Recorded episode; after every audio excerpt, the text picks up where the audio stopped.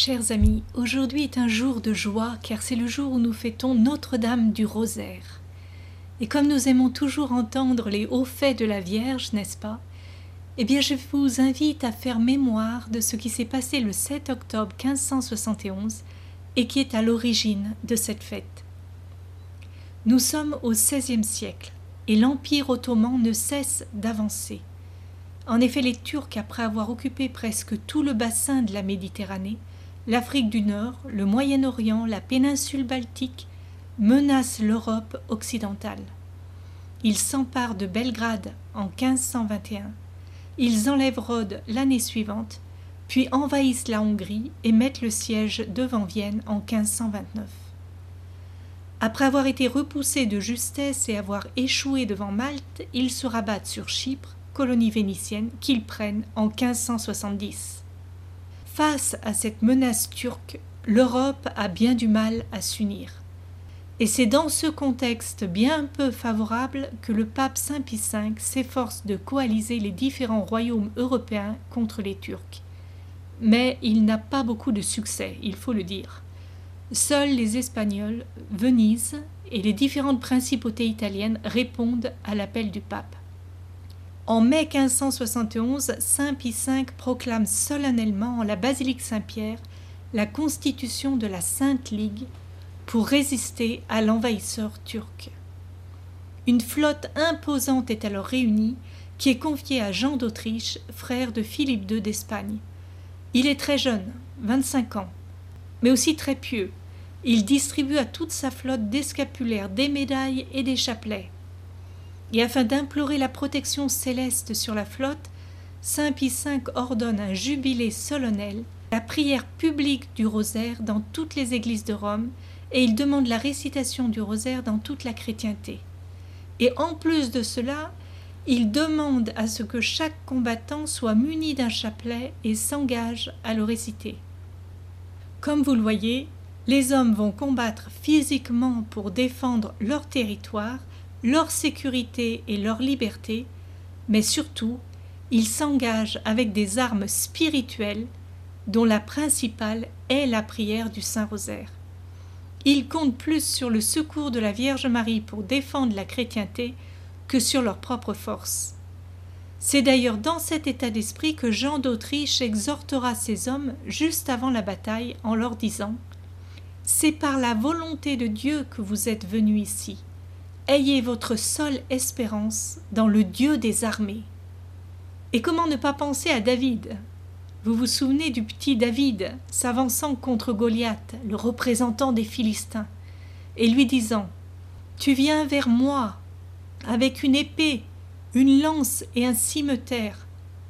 Mais moi, je viens vers toi au nom du Seigneur Sabaoth, le Dieu des lignes d'Israël à qui tu as lancé un défi.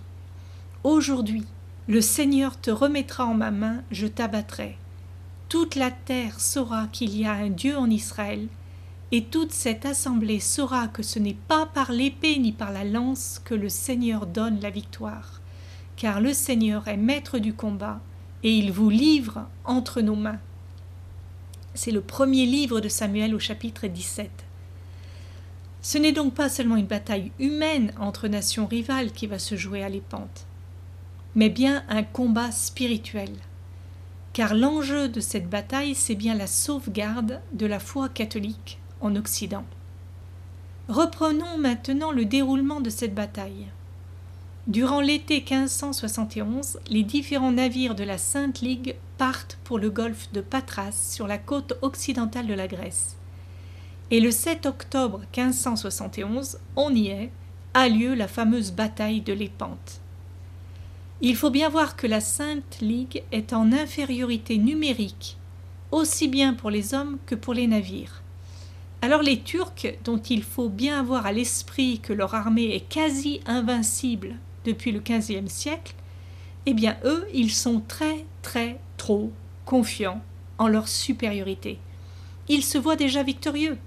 Et sur certains bateaux, eh bien on commence déjà à faire la fête. Mais le problème pour eux, c'est que leur trop grande confiance les amène à commettre une grave erreur tactique dès le début de la bataille. Il laisse en effet la flotte chrétienne se positionner de telle manière qu'il se retrouve enfermé dans un petit golfe. La seule solution est donc l'affrontement direct. Deuxième élément que les chrétiens perçoivent cette fois comme une aide et protection surnaturelle, c'est un changement inattendu du sens du vent qui donne ainsi un grand avantage à la flotte de la Ligue. Et ce jour-là, eh bien la flotte chrétienne remporte une victoire complète. Presque toutes les galères ennemies sont prises ou coulées. À peine un tiers de la flotte turque peut s'échapper. L'amiral turc Ali Pacha est fait prisonnier et décapité. 15 000 captifs chrétiens des galères turques sont libérés. Ce jour-là, la légende de l'invincibilité de la flotte musulmane est brisée. C'est une victoire retentissante pour les armées chrétiennes. Et ce qui est beau, c'est que le soir de cette bataille, le pape Saint Pie V, par une révélation miraculeuse, est favorisé de la nouvelle de la victoire de l'Épante à l'instant même où elle est acquise à près de mille kilomètres de Rome. En effet, alors qu'il est en train d'examiner des comptes en présence de prélats, tout à coup, comme mu par une impulsion invincible, il se lève, s'approche d'une fenêtre, l'ouvre, regarde l'Orient, demeure en contemplation, puis se retourne les yeux brillants encore de l'extase. Ne nous occupons plus d'affaires, dit-il, mais allons rendre grâce à Dieu. L'armée chrétienne vient de remporter la victoire. C'était le 7 octobre, un peu avant cinq heures du soir, alors même où Jean d'Autriche victorieux s'agenouillait sur le pont de son navire pour remercier Dieu de sa protection. Il faut aussi noter que durant ce même après-midi à Rome, toutes les confréries du rosaire parcouraient les rues en procession, en récitant le rosaire. La nouvelle de cette victoire ne parviendra à Rome que dix-sept jours plus tard, dans la nuit du 24 octobre, confirmant ainsi la révélation faite au souverain pontife. Et durant cette nuit, il ordonne alors que tous les hôtes du Vatican soient réveillés et le suivent à sa chapelle afin d'y glorifier la munificence de Dieu. Le lendemain, les cloches retentissent à toute volée à Rome, la foule est enthousiaste et on chante partout le Te Deum. Pour Saint Pie V, il est évident que la victoire de l'Épante doit être attribuée à l'intercession si puissante de la Vierge Marie. C'est pourquoi il s'empresse d'ajouter aux litanies de Lorette l'invocation Secours des chrétiens, priez pour nous. Et c'est pourquoi aussi il fixe au 7 octobre une fête en l'honneur de Notre-Dame de la Victoire. Grégoire XIII, son successeur, la rebaptisa Solennité du Saint-Rosaire. Clément VIII l'étendra à l'Église universelle et Saint Pie en 1913, rechangera le nom en Fête de Notre-Dame du Rosaire. Voilà donc l'histoire de l'origine de la fête de Notre-Dame du Rosaire. Alors certains pourraient s'offusquer de ces interventions surnaturelles dans le cours de l'histoire, et même les nier. Mais n'oublions pas que notre Dieu s'est incarné dans ce monde et dans cette histoire. Et toute l'histoire de ce monde est l'histoire de la réalisation de la promesse de Dieu suite à la chute de nos premiers parents. Dans la Genèse, nous avons cette extraordinaire promesse, source d'espérance. Quand Dieu s'adresse au serpent, le diable, et lui dit Je mettrai une hostilité entre toi et la femme, entre ton lignage et le sien. Il t'écrasera la tête. Et oui, le lignage de la femme t'écrasera la tête, à toi le diable, l'homicide. Autrement dit, toute l'histoire du monde est le déroulement de cette hostilité et de cette guerre entre le lignage de Satan et le lignage de la femme. De cette femme en particulier, la nouvelle Ève, Marie, qui enfante le Sauveur du monde, le Christ rédempteur de l'humanité, par qui les liens du péché sont dénoués et l'homme restauré à l'image et ressemblance de Dieu. Cette même femme que l'on retrouve jusque dans l'Apocalypse au chapitre 12 et qui lutte encore contre le mal le grand dragon rouge de la fin des temps, pour aider à la victoire de tout le peuple chrétien. Donc, de la Genèse à l'Apocalypse, nous avons cette guerre qui est avant tout spirituelle et dont nous savons, Dieu merci, l'issue glorieux, la victoire totale de l'agneau, l'enfant de la Vierge Marie, cette femme enveloppée du soleil trinitaire, couronnée de douze étoiles et la lune sous ses pieds. Cette femme qui est toujours là pour aider le peuple chrétien dans sa lutte contre le mal et sa marche vers le royaume. Cette femme qui intervient dans l'histoire pour permettre à son fils d'écraser la tête du serpent. Cependant, ce combat, qui est d'abord celui de Dieu, hein, elle ne veut pas le mener seule, mais en coopération avec nous, ses enfants. Elle veut nous rendre participants de la victoire de l'agneau, elle-même étant au service du grand dessein salvifique de Dieu. C'est pourquoi elle ne cesse dans toutes ses apparitions de nous exhorter à prier le rosaire comme arme spirituelle dans ce grand combat. C'est extrêmement frappant, vous ne trouvez pas, de voir cette insistance de la Vierge Marie, surtout depuis le XIXe siècle. Dans toutes ses apparitions, il est fait référence d'une manière de plus en plus explicite et insistante à la prière du rosaire.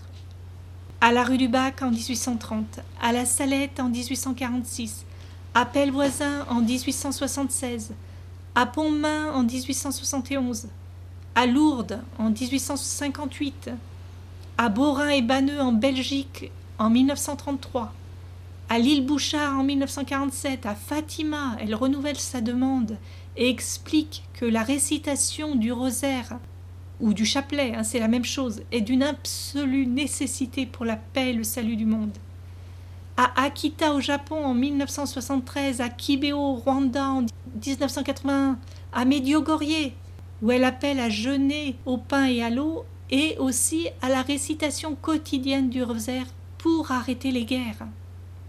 Cette litanie de demandes, qui les écoute?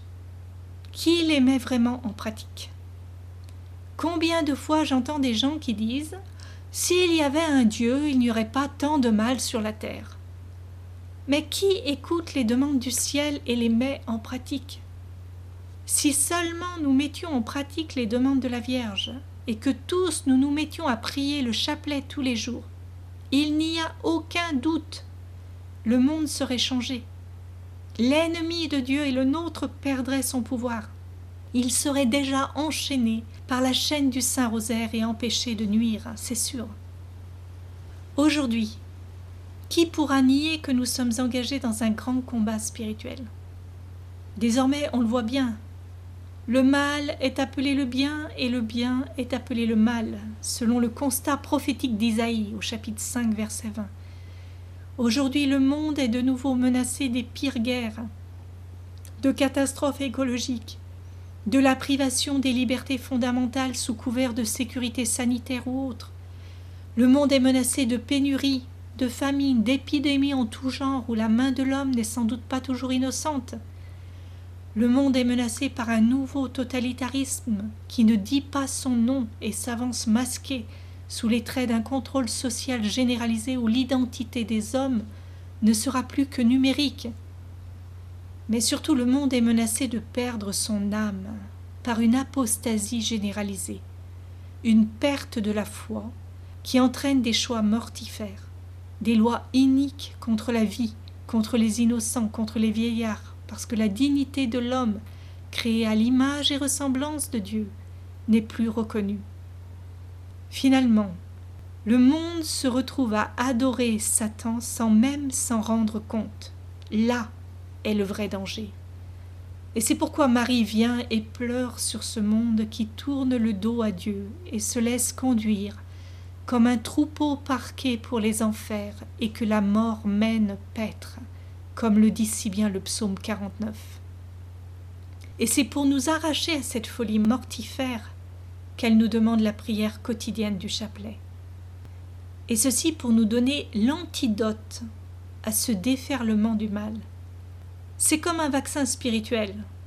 Et celui-ci, il est sans effet secondaire dangereux. Donc on peut y aller sans crainte. Et en quoi consiste cet antidote? Pour répondre à cette question, il faut se demander à quoi sert la prière. À deux choses essentiellement. D'abord, à nous unir à Dieu, et ensuite à faire pleuvoir les grâces du ciel sur la terre. Et le chapelet est un merveilleux moyen pour cela. Que faisons-nous quand nous prions le rosaire ou le chapelet, hein, qui est une partie du rosaire? Eh bien, nous redisons la prière même du Christ à son Père. Le Notre Père, prière la plus sublime qui existe, puisqu'elle est sortie de la bouche même de Dieu, le Verbe incarné. Et nous disons aussi la salutation angélique, c'est-à-dire la louange d'un ange. Ce sont les paroles mêmes que l'ange Gabriel a dites à Marie. Réjouis-toi, Marie pleine de grâce, le Seigneur est avec toi. Quoi de plus merveilleux que la parole d'un ange? Et c'est là notre prière, notre louange à Marie. Et cette parole est suivie de l'exultation d'Élisabeth sous l'inspiration du Saint-Esprit qui dit tu es bénie entre toutes les femmes et le fruit de ton sein est béni. Une parole inspirée par l'Esprit Saint donc, qui glorifie Jésus. Et suivie encore de la prière de l'Église. Sainte Marie, Mère de Dieu, priez pour nous pauvres pécheurs maintenant et à l'heure de notre mort. L'Église s'adresse à Marie pour lui demander son intercession car elle sait qu'elle est la toute-puissance suppliante et que son Fils ne peut rien lui refuser, comme elle l'a explicitement dit lors de son apparition à Pellevoisin. Et toutes ces sublimes prières sont redites et répétées comme un chant d'amour, en contemplant tous les mystères joyeux, lumineux, douloureux et glorieux de la vie de Jésus, et ceci avec les yeux de Marie. Et oui, de même que Marie gardait et repassait amoureusement dans son cœur toutes les paroles et les événements qui concernaient son Fils, de même elle nous unit à son cœur priant pour nous faire entrer dans sa contemplation de Jésus, et par cette contemplation indéfiniment répétée, nous unir à lui petit à petit. Or celui qui est intimement uni au Christ est transformé petit à petit en lui. Pensez-vous que le mal, que le Satan pourra avoir prise sur lui? Non, bien sûr. Il sera comme un roc, habité par celui qui est la voie, la vérité et la vie, et rien ne pourra le faire dévier dans sa foi. Il a beau être petit, il est fort de la force de Dieu. Il n'a rien à craindre. Les anges le protègent comme un autre Christ, la mère de Dieu étend son voile sur lui et le garde dans l'amour. Le Père l'aime et l'écoute. Tout ce que vous demanderez à mon Père en mon nom, il vous le donnera, a dit Jésus.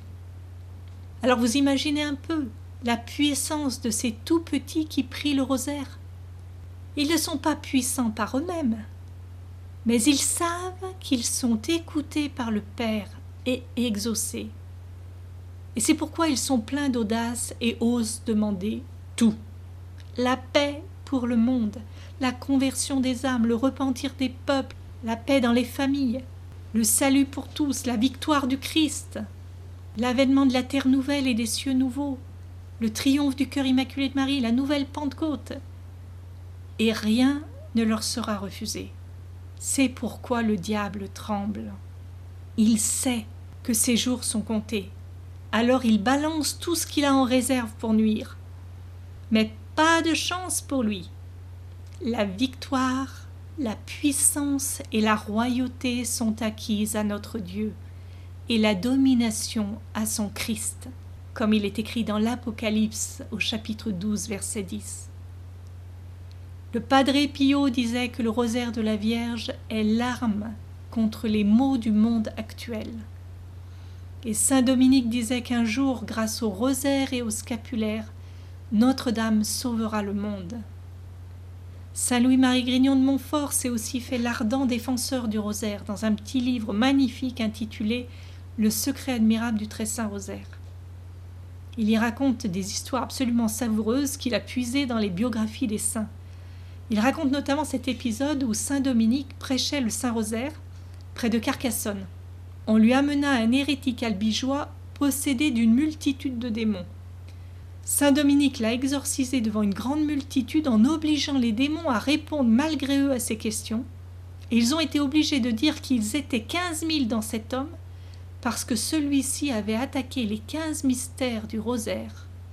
Ils ont aussi dit qu'il haïssait Dominique, car celui-ci prêchait partout le rosaire et qu'à cause de cela il mettait la terreur et l'épouvante dans tout l'enfer, car une multitude d'âmes étaient sauvées par cette prière. Ils ont été contraints d'avouer sur l'ordre de Marie quelques belles vérités sur la puissance de, la prière du rosaire. Voilà ce qu'ils ont dit. Nous sommes contraints d'avouer qu'aucun de ceux qui persévèrent dans son service, c'est-à-dire le service de Marie, n'est damné avec nous. Nous ne pouvons rien contre ces fidèles serviteurs. Plusieurs chrétiens même qui l'invoquent à la mort et qui devraient, selon nos lois ordinaires, être damnés, sont sauvés par son intercession. Ah, si cette Mariette, c'est ainsi que dans leur rage les démons appelaient Marie, ah, si cette Mariette ne s'était pas opposée à nos desseins, nous aurions depuis longtemps renversé et détruit l'Église. Voilà, n'est-ce pas plein d'espérance pour nous qui prions le chapelet? Et n'allons pas croire que ceci est récit de superstition des siècles passés. Hein. Non, non, non. Le 7 octobre 2019, en Italie, dont Ambrogio Villa, qui est prêtre exorciste du diocèse de Milan, a forcé lui aussi le diable pendant un exorcisme à confesser les secrets spirituels de la prière du Saint-Rosaire. Il avait mis son témoignage sur son site. Et voilà ce que le démon a été contraint de dire. Cette couronne du rosaire me détruit. Chaque Je vous salue Marie m'écrase. C'est une simple prière que tout le monde ne fait pas. Mais celui qui l'a fait est uni à la vie du Christ et de Marie. Et ça m'écrase d'entendre ce refrain. Je ne peux pas le supporter. Mais elle, elle aime cette prière. Et celui qui prie cette prière dans la famille a une protection spéciale. Je ne peux pas entrer dans cette maison. On ne m'a pas donné la permission. Parce que le pouvoir du Saint-Rosaire dans la famille m'écrase. Et dans ces familles, s'il n'y a qu'une seule personne qui prie, il peut sauver les autres dans la famille. Chers amis, peut-être que dans votre famille c'est difficile. Peut-être que vous désespérez de la situation. Mais écoutez ce que dit le diable il n'a pas la permission d'entrer dans une maison où on prie le rosaire. Et une seule personne qui prie quotidiennement avec foi et amour son chapelet peut sauver tous les autres membres de sa famille. Est-ce que cela ne donne pas une formidable espérance? Quelle puissance nous avons contre le diable par cette arme redoutable Le diable a aussi dit lors de cet exorcisme les mamans devraient prier le rosaire pour les enfants parce que je veux détruire la famille et les jeunes.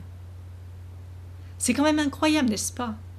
Le démon est contraint de révéler son plan, la destruction des familles et des jeunes et de l'Église aussi, mais en même temps il est obligé de révéler les armes que le ciel nous donne pour que ces plans tombent à l'eau. La prière du rosaire. Incroyable. Et cette protection que donne la prière du chapelet, ce n'est pas un vœu pieux, c'est une réalité. Et la Vierge a voulu souvent dans l'histoire nous en montrer l'efficacité. Vous connaissez sans doute ces faits qui se sont déroulés durant la Deuxième Guerre mondiale, mais je ne résiste pas au plaisir pour l'honneur de Marie de vous les rappeler. Le 6 août 1945, quatre pères jésuites se trouvent dans le presbytère de l'église Notre-Dame de l'Assomption à Hiroshima. Il est 8h15. Le père Schiffer vient de terminer la messe et prend son petit déjeuner au presbytère. Tout à coup, il y a une explosion terrible. Le jésuite se sent alors soulevé de sa chaise comme par une force invisible, secoué, battu comme une feuille dans une rafale de vent. Puis, c'est l'obscurité. Ce fut l'expérience la plus effrayante de toutes, témoigne-t-il. Pendant trois jours, les missionnaires vivent dans un enfer de feu et de fumée. Autour d'eux, il n'existe plus rien. Tous les bâtiments sont rasés au sol, sauf le presbytère. où il se trouvait qui est resté debout. Quatre-vingt mille personnes ont été tuées sur le coup. Les pères sont secourus et examinés. On les prévient que leurs corps commenceront à se détériorer à cause des radiations. Mais, à la stupeur générale, leur corps ne renferme aucun mauvais effet de la bombe, contrairement aux 130 000 personnes tuées à petit feu les années suivantes. Les scientifiques ne comprennent pas. Mais les quatre pères jésuites, eux, ils ont l'explication. La main de Marie. Ils attribuent leur survie à leur dévotion mariale, à leur prière quotidienne du rosaire de Fatima. Fischer sent que leur presbytère a reçu un bouclier protecteur de la Vierge contre tous les rayons, tous les mauvais effets. Et de fait, à Fatima, la Vierge Marie l'avait promis à travers les petits bergers. Le rosaire est une armure très puissante pour tous ceux qui prient le chapelet tous les jours. Et c'est ce que faisaient précisément ces quatre missionnaires qui vivaient d'après le message de Fatima. Et ces quatre missionnaires moururent bien des années plus tard après avoir vécu sans aucune maladie inhérente à l'explosion. Frères et sœurs, en ce mois d'octobre dédié à Notre-Dame du Rosaire, offrons-lui chaque jour un bouquet de cinquante roses offrons-lui le chapelet, et nous verrons non seulement des merveilles advenir dans nos vies, mais nous aiderons puissamment la Reine de la paix à apporter la paix dans ce monde, à y faire régner Jésus le Prince de la paix dans tous les cœurs, puis par contagion d'amour dans toutes les nations. Amen.